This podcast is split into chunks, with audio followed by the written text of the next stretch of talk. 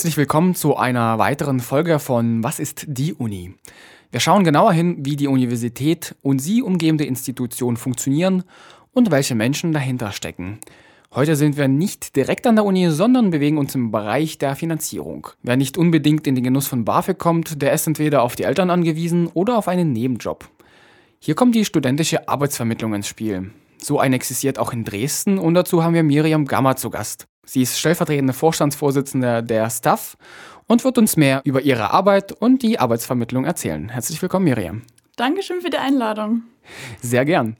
Ja, unser, unser Prozedere ist ja quasi immer diese persönliche Frage, wie wird man denn stellvertretende Vereinsvorsitzende der studentischen Arbeitsvermittlung? So wie du mir erzählt hast, bist du ja schon länger dabei, als was du quasi als Amt übernimmst. Ja, genau. Also ich bin jetzt schon seit einem Jahr dabei, über einem Jahr sogar. Kannte die Stuff aber schon seit Studienbeginn. Also ich studiere jetzt im vierten Semester Politikwissenschaften, habe vorher auch schon eine Ausbildung gemacht hier in Dresden als Assistentin für Hotelmanagement und konnte dann noch ein Studium mit aufnehmen. Und äh, natürlich merkt man dann nach der Ausbildung, dass das Geldverdienen doch nicht so einfach ist, wenn man studiert. Und ähm, deswegen kam ich zu Staff, um mir eben einen Job zu holen.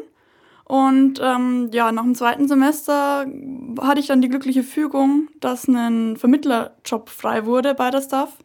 Und dann ein Kumpel von mir derzeitig da gearbeitet hatte und mir äh, das freundlicherweise mitgeteilt hat, habe ich mich da gleich beworben und äh, ja, das hat dann auch gleich geklappt und dann war ich als Vermittlerin tätig. Und ähm, als Vorstandsvorsitzende oder Stellvertreterin äh, habe ich mich eigentlich erst kurzfristig entschieden, mich zu bewerben. Dadurch, dass ich ja wirklich noch nicht lange bei der Staff dabei war, ähm, dachte ich, ich habe vielleicht noch nicht so die Erfahrung, aber ähm, ich habe mich dann trotzdem beworben und es hat dann auch geklappt und wir haben ja immer so offizielle Wahlen im Verein. Einmal im Oktober wird der Vorstand neu gewählt. Der besteht aus drei Mitgliedern, dem Vorsitzenden, Stellvertreter und dem Finanzvorstand.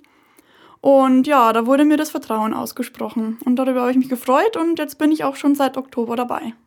Und welche Aufgaben hast du denn damit übernommen als stellvertretende Vereinsvorsitzende? Dadurch, dass ähm, der Vorsitzende auch neu mit ins Team kam, äh, haben wir erstmal eine Brainstorming-Runde gemacht und die Aufgabenfelder neu verteilt. Ähm, dadurch, dass wirklich oft ein Wechsel im Vorstand vorgenommen wird, Studenten scheiden ja auch ziemlich schnell aus, sind im Praktikum oder gehen woanders hin zum Studieren, haben wir eine hohe Fluktuation in der Staff. Das ist auch eine, eine Problematik mit, der wir uns stellen müssen. Und äh, wir haben mal dann im Oktober gesagt, okay, ähm, wir gucken jetzt mal, wer Kompetenzen übernehmen kann. Unser Finanzer war schon gut mit dabei, deswegen hat er auch äh, sein, seinen Posten innebehalten und ähm, wir haben uns dann aufgeteilt. Der eine übernimmt Büroorganisation, der andere ist mehr für Öffentlichkeitsarbeit zuständig. Wichtige Entscheidungen wollten wir natürlich alle tragen und ähm, generelle Grundsatzentscheidungen wird sowieso jetzt nicht hierarchisch getroffen, sondern ähm, dadurch, dass wir nur 20 Mitglieder im Verein sind, können wir das relativ demokratisch entscheiden. Du hast mir jetzt gesagt, du bist Vermittlerin geworden. Hast du vorher dann auch äh, richtige Jobs quasi, die von der Staff vermittelt werden, angenommen? Und welche waren denn das denn? Ja, genau. Also ähm, ich war ja vorher in der Gastro tätig und ähm, wollte mir diesen Bereich auch jetzt nicht ähm, zuschließen und da immer mal wieder ein bisschen Geld mitverdienen können.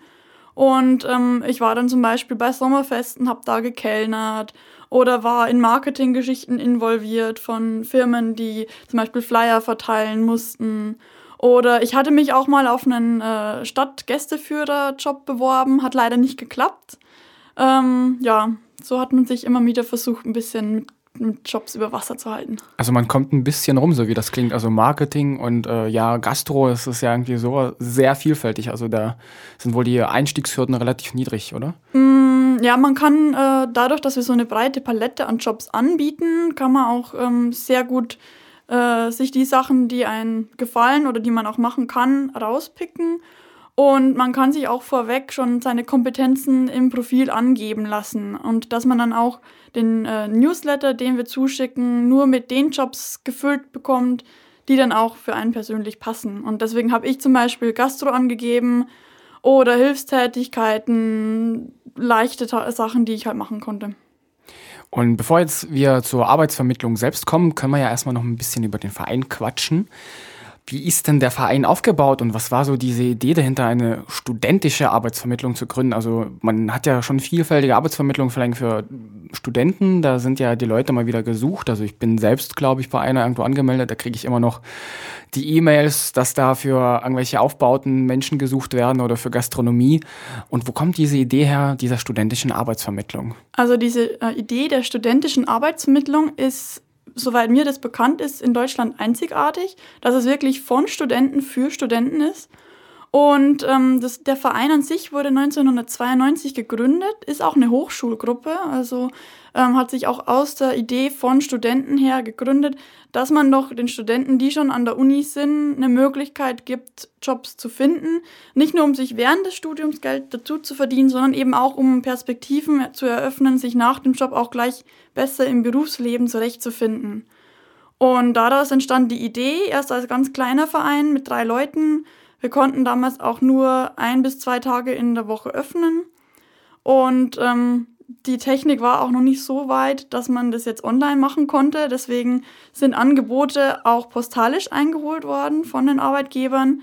Wir hatten damals Aushänge in der Mensa, in der Stura-Baracke vor unserem schwarzen Brett, das ja immer noch mit aushängt.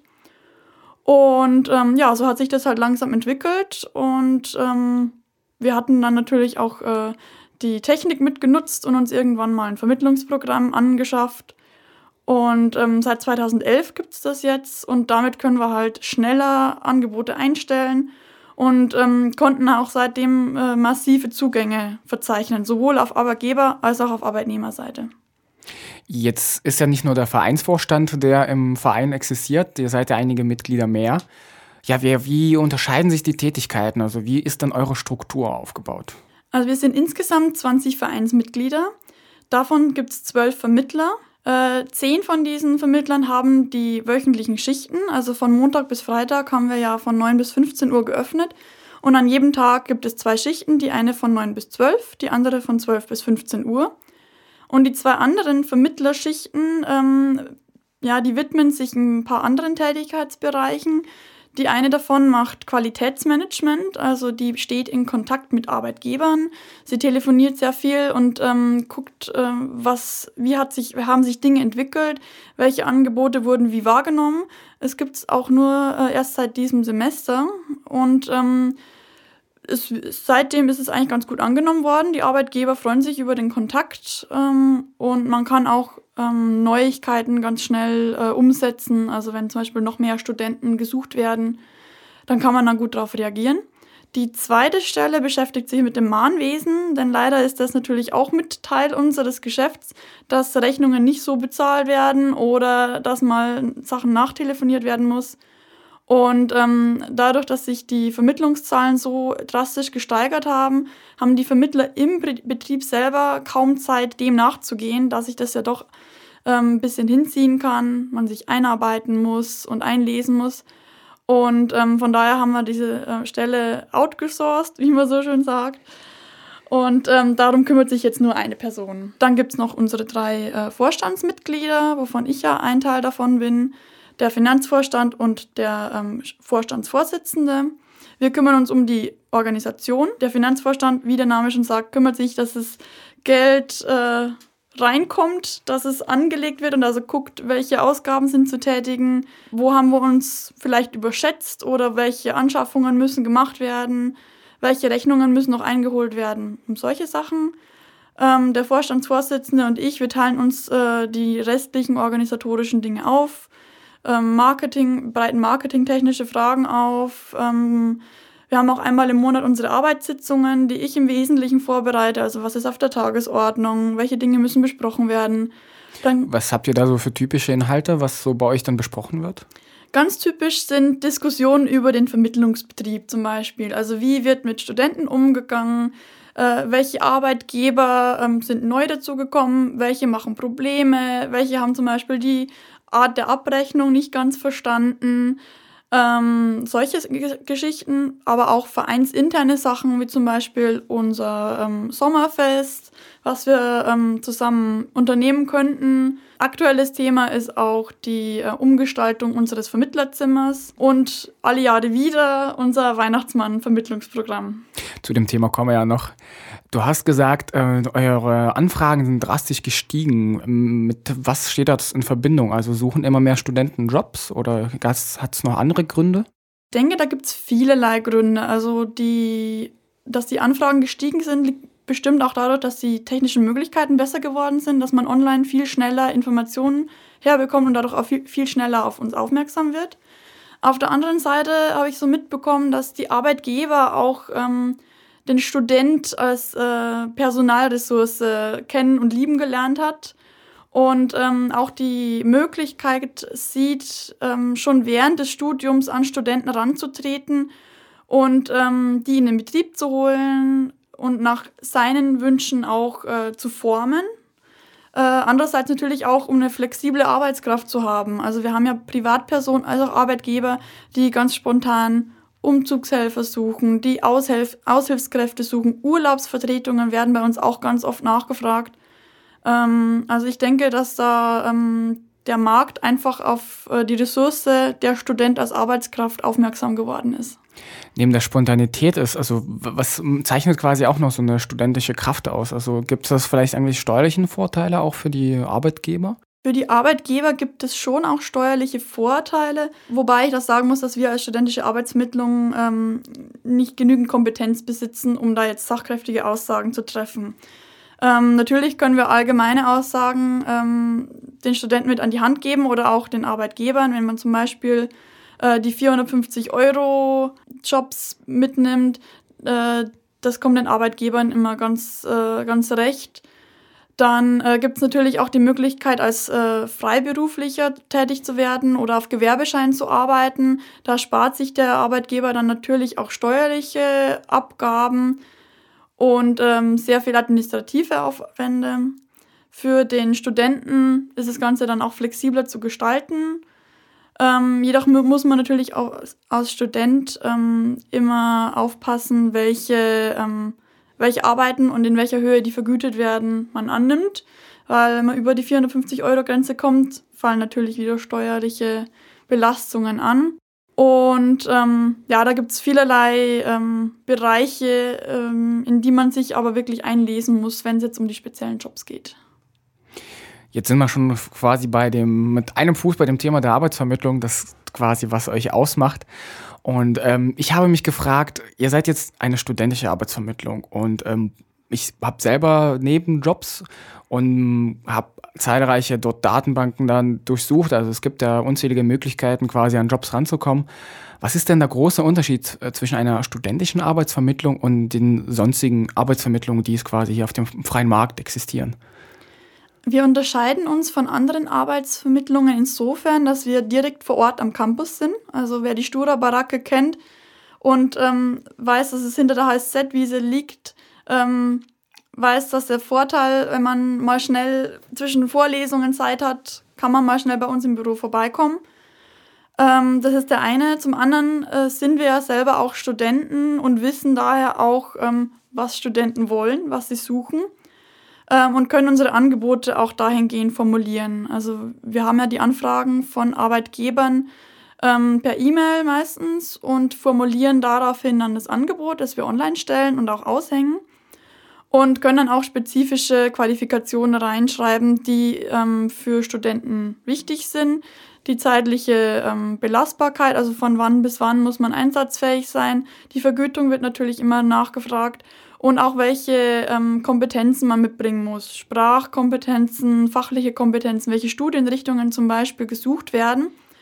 Und dadurch, dass man sich nicht nur online bei uns einschreibt und dann irgendwelche E-Mails bekommt, sondern wirklich für jedes Angebot vor Ort zu uns ins Büro kommen muss, ähm, können wir auch schon eine Vorauswahl treffen, können wir zum einen den Studenten dahingehend beraten, ist das wirklich der Job, der dann sicher wird oder der ähm, dann auch gewinnbringend ist.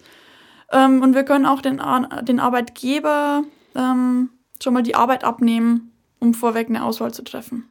Ich hatte mich halt gefragt, ist dieser persönlicher Kontakt noch zeitgemäß? Also seht ihr da, dass es halt diesen Erfolg noch ausmacht, dass man quasi persönlich bei euch erscheint? Also ich, ich denke mal so, das meiste läuft ja heutzutage per E-Mail ab, per irgendwelchen Online-Formularen. Meistens lässt sich dann ein, kurzes An ein kurzer Anruf, vielleicht irgendwann kommt man kurz zum äh, Probearbeiten vorbei, wenn es langfristig ist. Und dann ist es ja quasi schon geschehen. Aber hier wäre ja quasi ein Gang mehr, um bei euch irgendwo, ja, also einen Job zum Beispiel zu finden. Und da habe ich mich gefragt, ist das noch zeitgemäß? Ob es zeitgemäß ist, darüber könnte man jetzt äh, diskutieren. Äh, ich finde ja, weil äh, gerade in Zeiten der Digitalisierung und äh, wo menschlicher Kontakt immer seltener ist, wird es einfach ähm, immer schwieriger, auch menschlich wirklich ja, sich nahe zu treten.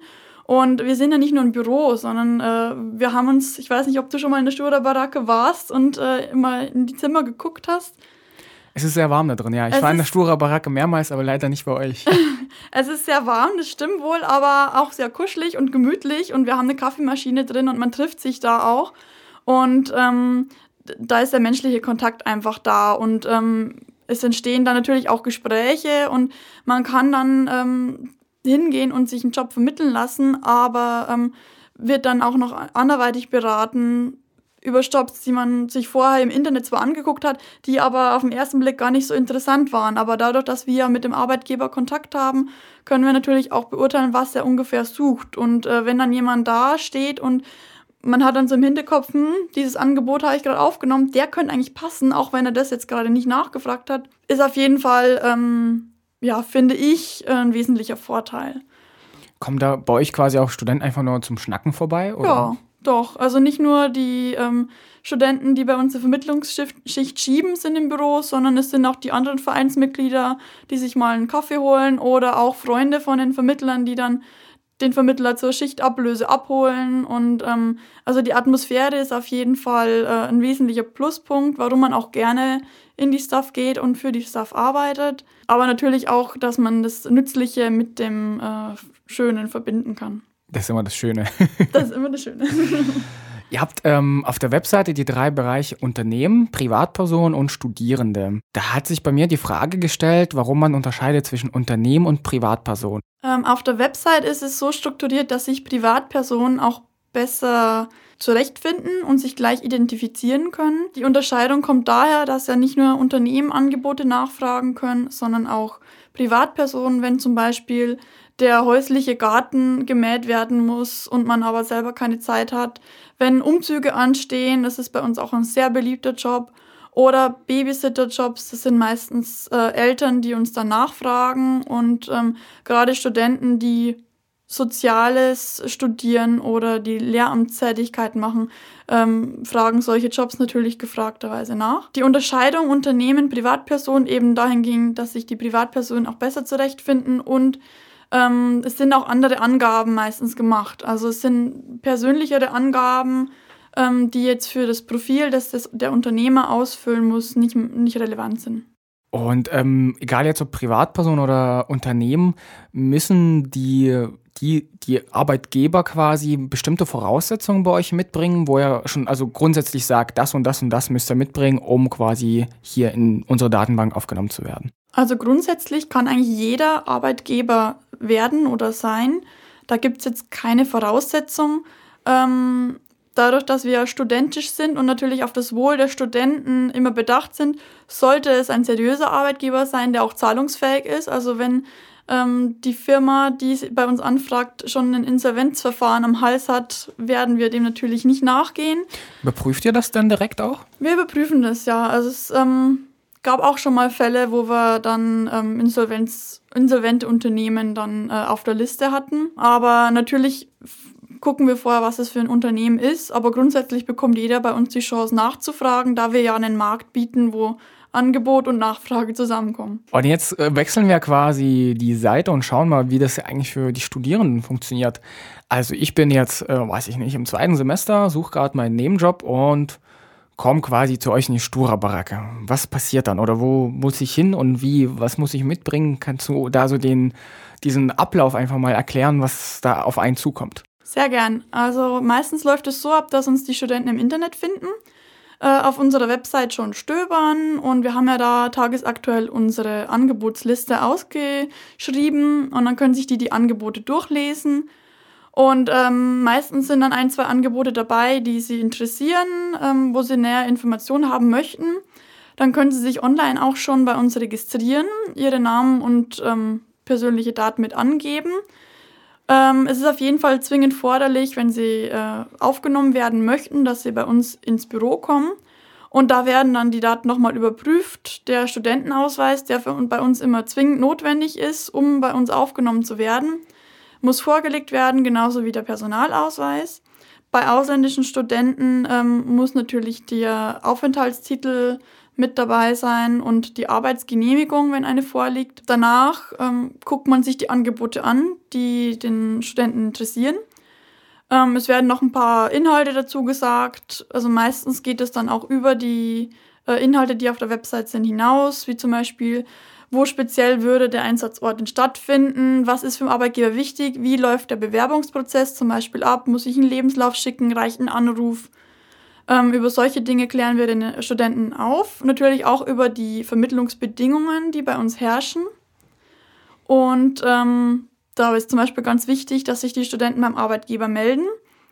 Ähm, die Studenten bekommen bei uns auch einen Abrechnungsschein mit, wo sie zum einen die Arbeitgeberdaten bekommen, die sie vorher nicht hatten und ähm, mit denen sie sich dann beim Arbeitgeber melden können. Und äh, mit diesem Abrechnungsschein gehen sie dann zum Arbeitgeber und sollte dann eine Vermittlung stattfinden, sollten sie wirklich arbeiten, ähm, muss der Abrechnungsschein dann nach der Arbeitszeit wieder zu uns zurückgeschickt werden. Ähm, das ist für uns dahingehend wichtig, dass wir nur mit diesem Abrechnungsschein dem Arbeitgeber eine Rechnung stellen. Für die Studenten ist das Ganze kostenlos, aber der Arbeitgeber zahlt uns natürlich für den Service, den wir ihnen bieten. Und ähm, auf Basis der Bruttogesamtverdienstsumme errechnen wir dann äh, die Gebühr. Das wäre eine meiner nächsten Fragen gewesen, eigentlich, ob Kosten auf mich zukommen. Ich hatte mich mal bei euch ja auf der Webseite umgeschaut und da sind mir diese Gebühren damals aufgefallen. Ich glaube, die sind wahrscheinlich anders, aber das war ja so stufenmäßig und, dacht, und das habe ich halt damals nicht verstanden, ob das quasi von meinem Verdienst dann abgeht oder das quasi beim Arbeitgeber weggeht. Ist ganz wichtig, der Student zahlt nichts. Wer zu uns kommt, als Studenten vermittelt wird, muss wirklich keinen, keine Abgaben von seinem Lohn äh, tätigen. Ähm, der Arbeitgeber trägt allein die Gebühren für diese Vermittlung, ähm, die jetzt auch nicht horrend hoch sind. Also unsere Auslegung ist zwar wirtschaftlich als Verein und Hochschulgruppe, aber jetzt nicht, dass wir ähm, horrende ähm, Gewinne erwirtschaften müssen, sondern wir möchten das Angebot kontinuierlich steigern, dass ganz viele Studenten ganz viele Jobs suchen und die Arbeitgeber zufrieden sind. Und ähm, natürlich müssen wir unsere Kosten decken und deswegen gehen wir auf die Arbeitgeberseite, die ja gern für diesen Service zahlen. Die nehmen ja auch andere Personaldienstleister ähm, in Anspruch. Deswegen nehmen wir uns das Recht auch auf, als, auch wenn wir nur studentisch organisiert sind, trotzdem ähm, Gebühren zu erheben. Und ähm, genau, ähm, für den Studenten ist es halt wichtig, dass er diesen Abrechnungsschein zurückbringt, damit wir dann auch dem Arbeitgeber eine Rechnung stellen können. Eine der Voraussetzungen war ja der Studierendenausweis, den man ja mitbringen muss. Also muss ich Student sein? Das habe ich soweit verstanden, aber warum? Also warum kann ich jetzt als Nichtstudent zu euch kommen? Weil wir uns ja dadurch auszeichnen, dass wir eine studentische Arbeitsvermittlung sind und Arbeitgeber rechnen ja auch ähm, damit, dass er es mit Studenten zu tun hat. Ähm, wir hatten ja vorhin das Thema Steuern und Versicherungen und wenn der Arbeitgeber Arbeitskräfte bei uns nachfragt, dann weiß er ganz genau, es handelt sich hierbei um Studenten und äh, wenn er vorher die Gesetzeslage geprüft hat oder auch aus Erfahrung heraus, dann weiß er, okay, ich kann den auf 450 Euro Basis anstellen oder so und so viele Stunden kann der arbeiten. Der Werkstudentenvertrag gilt bei dem. Ähm, hätten wir es jetzt zum Beispiel mit äh, Absolventen zu tun ähm, oder Abiturienten, dann wäre die Versicherungslage schon wieder eine ganz andere und ähm, dann müssten wir uns wahrscheinlich noch mal ein bisschen vergrößern um halt die Nachfrage dann auch decken zu können und auch die ähm, Angebote dahin anzupassen. Du hattest auch noch angesprochen, ihr habt äh, zahlreiche Angebote. Hast du so einen Durchschnittswert, wie viel ihr so anbietet? Weiß nicht, im Monat, im Jahr oder wie man das am besten einschätzen kann? Also ich habe mich mal bei unserem Finanzer schlau gemacht und äh, er meinte, letztes Jahr haben wir über 4000 Vermittlungen getätigt. Heißt natürlich nicht, dass die alle erfolgreich waren, aber ähm, der Prozentsatz liegt auf jeden Fall hoch von den erfolgreichen ähm, Vermittlungen. Und ähm, registriert sind bei uns im System ähm, ungefähr 8000 Studenten, wovon 4000 aktiv sind, sage ich jetzt mal, die wirklich zu uns kommen und sich Angebote anholen und nicht nur online ähm, die Angebote einsehen. Und mindestens genauso viele Arbeitgeber haben wir auch im System verzeichnet. Also steigt beides kontinuierlich. Diese Jobs, sind das, sind die auf Dresden und Umgebung begrenzt oder habt ihr auch dann Sachen, wo man sagt, okay, Berlin irgendwas aufbauen? Wir hatten schon die verrücktesten Sachen und ähm, es äh, ist auch deutschlandweit verstreut. Ähm, momentan äh, haben wir einen Urlaubsjob auf, auf Rügen. Also wer im Sommer in den Semesterferien Zeit hat, kann gerne nach Rügen fahren, um dort äh, als äh, Aushilfskraft tätig zu werden. Wir haben aber auch schon Monta Montagearbeiten, die dann äh, deutschlandweit vertreten sind. Ähm, ganz viele Konzerte und Festivals fragen ähm, Studenten an, ob sie da arbeiten wollen. Ähm, also die verrücktesten Sachen. Und äh, du warst ja als Vermittlerin tätig. Was sind so die beliebtesten Tätigkeiten eigentlich gewesen, würde mich interessieren. Ist das so dieses Gastro, was man quasi überall nachgeschmissen kriegt teilweise? Ähm, die beliebtesten sind auf jeden Fall die bestbezahltesten, wo man nicht lange für arbeiten muss, aber die sind selten leider. Was wären denn das so für Tätigkeiten? Also, wo arbeitet man kurz und kriegt viel Geld? Ähm, ein Umzugsjob zum Beispiel, die sind äh, sehr beliebt, wenn über 10 Euro zum Beispiel die Stunde gezahlt wird ähm, und man fünf Stunden lang Kisten schleppt. Das ist auf jeden Fall ein gutes Zubrot. Äh, ansonsten ist äh, Servicekraft natürlich äh, immer eine gefragte Stelle. Es haben sich aber auch ganz viele ähm, Nachhilfetätigkeiten äh, sehr beliebt entwickelt. Auch die IT-Branche fragt verstärkt nach uns nach und ähm, gerade ähm, Informatikstudenten, die sich neben dem Studium mit Programmieren, das sie sowieso machen würden, äh, noch was dazu verdienen wollen, ähm, ist das eigentlich eine ganz gute Sache. Und ähm, was mich interessieren würde, ob es bestimmte Tätigkeitsbereiche gibt, die ihr grundsätzlich zum Beispiel nicht anbieten würdet. Also gibt es da irgendeinen Filter, den ihr quasi schon vorschalten könntet, wo man sagt, okay, das, das kommt auf jeden Fall nicht bei uns mit rein? Also es gibt manche Bereiche, über die wir in den Arbeitssitzungen auch sehr oft diskutieren, ähm, was zum Beispiel ähm, Arbeit für Parteien betrifft ähm, ist ja gerade hier in Dresden sehr ähm, diffizil zu betrachten. Und ich als Politikwissenschaftlerin habe da auch immer sehr ähm, verschiedene Meinungsbilder dazu. Ähm, grundsätzlich sollten wir ja jedem die Möglichkeit geben, Arbeit anzubieten und auch Arbeit nachzugehen. Aber als studentische Arbeitsvermittlung wollen wir natürlich auch verhindern, dass der Student im Nachhinein Probleme bekommt oder ja, das sich schlecht auf den Lebenslauf auswirkt. Deswegen sind wir für Tätigkeiten mit und für Parteien, ähm, ja, ähm, da tun wir uns schwer, diese anzubieten. Ansonsten, wir geben jedem eine Chance. Äh, sollten wir allerdings die Erfahrung machen, dass Studenten damit nicht gut fahren, ähm, haben wir die auch schon mal rigoros aus dem System gekickt. Also wenn wir wissen, der beutet die Studenten aus, der zahlt nicht regelmäßig oder äh, da sind die Arbeitsbedingungen, auch zum Beispiel sicherheitstechnisch, ähm, nicht akzeptabel, ähm, dann bieten wir solche ähm, Jobs auch gar nicht mehr an. Wie könnt ihr das abschätzen? Also ist es dann eher so von den Verm also Vermittlern wahrscheinlich nicht von den Studierenden, die dann sagen, okay, äh, das, was ihr angeboten habt, ist jetzt nicht der Brüller gewesen? Es kommt dabei wirklich auf die Komponente Student an, weil der uns letztendlich das Feedback, Feedback gibt. Ähm, auch der Arbeitgeber wird natürlich dann konsultiert und wir versuchen alles äh, in einem friedlichen Raum zu lösen. Aber sollten wir wirklich dann auch Beweise haben, dass der Arbeitgeber ähm, nicht zahlt oder eben solche Bestimmungen nicht einhält, ähm, dann nehmen wir uns das einfach äh, raus und äh, geben dann ähm, das Angebot nicht mehr frei. Gab es auch mal, sage ich mal, so richtig unseriöse Angebote, irgendwie, weiß ich nicht, äh, Goldscheffeln im Texas oder sowas? Oder also richtig, wo man sagen konnte, das schieben wir gleich irgendwie in den Papierkorb? Ja, wir hatten mal einen Modeljob in Dubai, klang aber an sich äh, schon seriös, nur dass die Bezahlung ähm, ein bisschen dürftig war. Also letztendlich war das dann unter Mindestlohn, was man da verdient hätte. Die Reisekosten hätten selber getragen werden müssen. Ähm, wir haben uns aber dann letztendlich äh, dafür entschieden, den Job doch reinzunehmen, weil es ja durchaus Studenten geben kann, die das mit auf der Vita stehen haben wollen und die durchaus bereit sind, solche Kosten zu tragen, nur mal eine Modelerfahrung zu machen. Kannst du dann vielleicht, also das finde ich super interessant. Ja, Gibt es so wirklich vielfach solche skurrile Arbeitsangebote? Also neben zum Beispiel in Rügen, den Gastobereich oder den Modeljob in Dubai, hast du selber schon mal was miterlebt, wo du sagst, also es klingt irgendwie sehr Banane?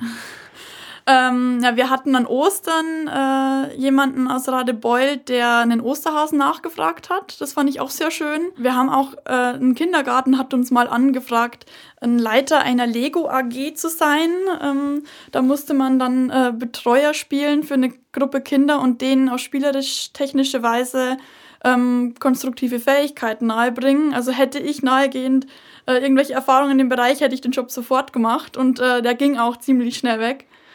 Ähm, ansonsten, ähm, so Outdoor- und Sportsachen sind auch immer sehr beliebt und ähm, werden gerade von Sportfreaks sehr stark nachgefragt. Kannst du mir das näher erläutern? Also, was fragen da die Leute konkret nach? Die Bei dem Outdoor-Bereich? Naja, dass man zum Beispiel einen, äh, eine Fahrradtour äh, führt oder dass man so eine Sportgruppe anleitet, es werden auch Fitnesstrainer angefragt, also auch von Privatpersonen, dass jemand sagt, ich äh, möchte meine körperliche Fitness erhöhen und äh, suche jetzt einen Fitnesstrainer. Und da bieten sich Sportstudenten natürlich an. Die Fitness kann man wahrscheinlich auch als Weihnachtsmann ein bisschen erhöhen, wenn man einen schweren Sack auf sich äh, nehmen soll. Ja, äh, Weihnachten ist noch eine Weile hin, aber eine der bekanntesten Aktionen bei euch ist ja die Vermittlung von Weihnachtsmännern und Engeln. Da würde mich das jetzt schon ein halbes Jahr vorher mal interessieren. Wie werde ich denn hier der Mann mit dem großen Sack und dem roten Mantel? Ja, Weihnachten ist bei uns in der Staff immer ein sehr großes Thema. Und ähm, bei uns fängt auch Weihnachten schon im Sommer an. Denn äh, dann fangen wir schon an äh, mit der Planungsphase. Und äh, begonnen hat das Ganze mit einer eigentlich Marketingaktion um unsere Bekanntheit zu steigern und auch äh, so eine kleine Marktlücke auch äh, im Dresdner äh, Markt der Weihnachtsmänner zu schließen. Und ähm, daraufhin haben wir uns eben als Weihnachtsmann und Engelvermittlung äh, etabliert und bieten jetzt zu Weihnachten, also speziell am 24. Dezember an, dass wir studentische als auch nicht studentische Weihnachtsmänner und Engel in Dresdner Familien schicken. Wie viele Weihnachtsmänner schickt ihr da quasi pro Saison los? Ich habe die letzte Saison äh, als Vorstand äh, miterlebt und wir haben 80 Weihnachts Weihnachtsmänner und 14 Engel vermittelt.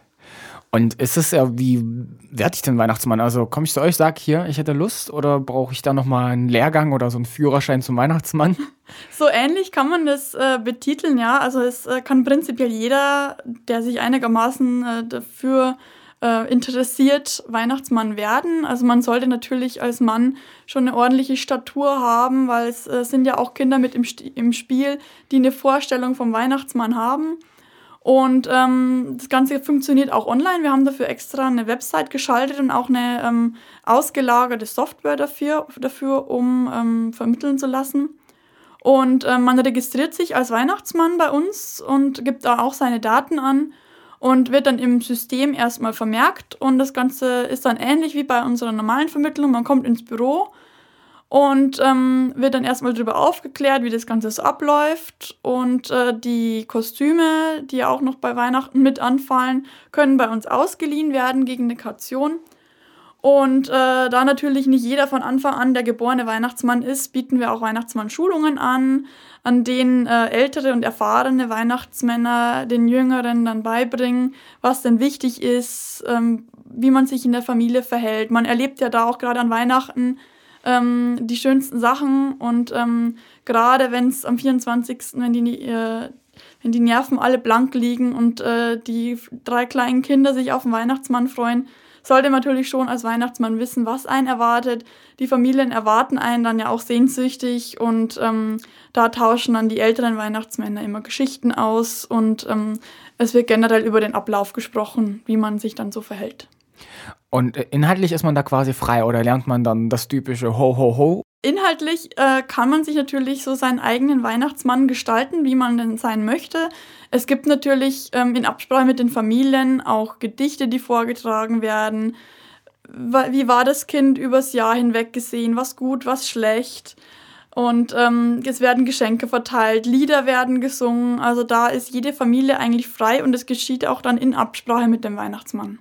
Also hat man quasi auch eine Woche Planung wahrscheinlich, dass man, wenn man am 24. da lang zieht, weiß, welche Familie man trifft, äh, welche Kinder das sind. Äh, so ein paar Hintergründe erfährt man dann schon quasi über die Familien. Das erfährt man auf jeden Fall. Äh, die Planung ist sehr wichtig und leider auch sehr kurzfristig. Dadurch, dass sich viele Studenten oder auch Weihnachtsmann-Nachfrage immer sehr kurzfristig dafür entscheiden, dann doch den Weihnachtsmann zu spielen, lassen wir das Tor so lange wie möglich offen, damit wir auch so viele Weihnachtsmänner wie möglich dann äh, am Start haben. Äh, natürlich ist die äh, Nachfrage exponentiell hoch. Also die Familien fragen uns schon im Oktober teilweise an, wie viele Weihnachtsmänner wir denn haben. Und ähm, von daher mussten wir ähm, ein bisschen den Deckel draufsetzen und machen das jetzt kontinuierlich, dass wir so erfahrungsgemäß sagen, okay, 300 bis 400 Familien können wir auf jeden Fall bedienen. Ähm, und danach muss man gucken, wie viele Weihnachtsmänner noch nachkommen. Das macht unser System Gott sei Dank automatisch. Und ähm, ja, die letztendliche Planung geschieht dann wirklich in den Tagen vor Weihnachten. Der Weihnachtsmann kriegt aber bestimmt nicht den Mindestlohn, oder? Der Weihnachtsmann bekommt ein bisschen mehr als den Mindestlohn, ja, genau. Also 32 Euro bekommt er pro besuchte Familie. Und dadurch, dass wir ja auch ein bisschen unsere Kosten decken müssen, äh, ist der Gesamtbetrag von der Familie, die sie dann letztendlich äh, zahlen müssen, 45 Euro. Also kann ich, wenn ich Lust habe, jetzt schon mal in den sommerlichen Temperaturen mich bei euch bewerben als Weihnachtsmann? Du kannst sofort, wenn wir hier aus dem Studio sind, äh, den Vertrag unterschreiben als Weihnachtsmann. Bevor ich das mache, aber quatschen wir noch ein bisschen und zwar über die Zukunft. Wo geht's denn mit der Staff im nächsten Jahr hin? Habt ihr was vor? Ähm, wir als Vorstand haben große Pläne mit der Staff. Ähm, was wir dann letztendlich umsetzen können, ähm, können wir natürlich so noch nicht äh, abschätzen, aber wir versuchen unser Bestes. Dadurch, dass wir immer eine große Fluktuation haben, muss man natürlich immer das, das die erste Aufgabe, das Team konstant zu halten. Das funktioniert mittlerweile eigentlich ganz gut. Und ähm, wir haben uns ein paar Ziele gesetzt, die wir umsetzen möchten. Ähm, darunter wäre zum Beispiel die Verbesserung der Servicequalität. Wie ich schon anfangs erwähnt habe, haben wir noch eine Zusatzschicht eingeführt, um wirklich äh, den Kontakt mit Arbeitgebern besser zu halten und ähm, auch besser auf den Markt reagieren zu können. Dann haben wir, ähm, um auch medientechnisch ein bisschen äh, hinterher zu sein, endlich mal einen Facebook-Beauftragten gefunden. Vorher war das immer Aufgabe des Vorstands, aber wenn natürlich im Tagesgeschäft der Herd brennt, dann äh, fällt Facebook meistens flach. Und dadurch haben wir diese Aufgabe jetzt auch ausgelagert an ein Vereinsmitglied, der kein Vermittler ist, aber sich trotzdem gerne einbringen möchte und es dadurch auch machen kann. Und ähm, da posten wir zum Beispiel interessante Jobs oder was gerade bei uns in der Staff so los ist, wie die Öffnungszeiten sich ändern, ähm, damit die Studenten dahingehend auch auf dem Laufenden sind. Und die hohe Fluktuation, äh, wie wie werde ich denn bei euch Mitglied? Also komme ich einfach vorbei und sage, ich hätte Lust zu vermitteln oder habt ihr wirklich so diese 20 Menschen Grenze und dann müsst ihr schauen, dass es sich irgendwo wirklich dann dreht, sage ich mal, dass wenn die einen rausgehen, dann die nächsten nachkommen können. Dadurch, dass wir nur ähm, zehn Schichten sozusagen zu vergeben haben, weil ja je jeweils ähm, zwei Schichten pro Tag, ähm, können wir natürlich nicht jedem, der bei uns Mitglied sein möchte, Arbeit geben. Aber dadurch, dass wir eine Hochschulgruppe und Verein sind, kann natürlich jeder Mitglied werden. Ähm, gerade für mich ist die Mitgliedschaft in der, in der Staff sehr interessant, da man sich wirtschafts- und betriebswirtschaftlich ähm, sehr austoben kann und ausprobieren kann und wir den Verein als Wirtschaftsbetrieb voranbringen können und man marketingtechnische Sachen umsetzen kann. Äh, Personalplanung ist bei uns natürlich ganz wichtig und ähm, die ähm, Mitgliederversammlungen ähm, einzuberufen. Das sind alles Tätig Tätigkeiten, die fallen im richtigen Arbeitsleben ja auch an, wenn man mal äh, Tätigkeiten im Vorstand ausübt. Von daher sind es schon interessante Bereiche. Es kann sich aber auch ähm, jeder andere einbringen. Also dadurch, dass wir wirklich eine flache Hierarchie haben, kann jeder ähm, Ideen und Anregungen mit einbringen, die er machen möchte. Und da haben wir jetzt zum Beispiel eine Arbeitsgruppe gegründet, die sich extra um die Umgestaltung unseres Vermittlerzimmers kümmert. Und die bauen jetzt für uns einen neuen Vermittlertisch. Kannst du dann Aussicht geben, also außer was, was geschieht mit dem Tisch oder wie, wie sieht es jetzt aus, so für die Laien, die noch nie drin waren? Sehr gemütlich. Das Sofa hat wahrscheinlich sehr viel zu erzählen. Die Schränke platzen vor Akten und ähm, der Vermittlertisch äh, biegt sich auch schon durch voller ähm, Elektrogeräte. Und wenn ein der Drucker auch hold ist, dann äh, hat man wirklich einen guten Tag erwischt. Aber mit, de, mit neuer Farbe und mit neuen Schränken soll das Ganze besser werden und vielleicht wird es dann auch mit der Sofaecke besser. Da können wir aus Erfahrung sprechen. Also wir haben auch vor kurzem erst gestrichen und schön gemacht und das ist, macht nochmal doppelt so viel Spaß, eigentlich in den eigenen vier Wänden zu arbeiten. Und so soll es auch sein. Eine abschließende Frage. Haben wir noch was vergessen? Ich würde natürlich gern für die Staff Werbung machen. Sehr da, gern. Da Dann- bietet sich dieses Medium natürlich an. Also für alle da draußen, die Arbeit suchen oder äh, Studenten suchen, meldet euch bei der Staff unter www.staff-dresden.de. Kommt bei uns in der Stura-Baracke vorbei. Wir haben immer ein offenes Ohr und ein Auge für euch.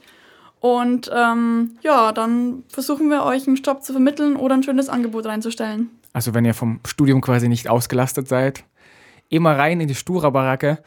Vielen Dank, dass du da warst, Miriam. Dankeschön für die Einladung, war sehr schön. Ich hoffe, wir konnten euch einen kleinen Einblick in die studentische Arbeitsvermittlung geben. Wiederhören macht Freude, also bis zur nächsten Ausgabe von Was ist die Uni?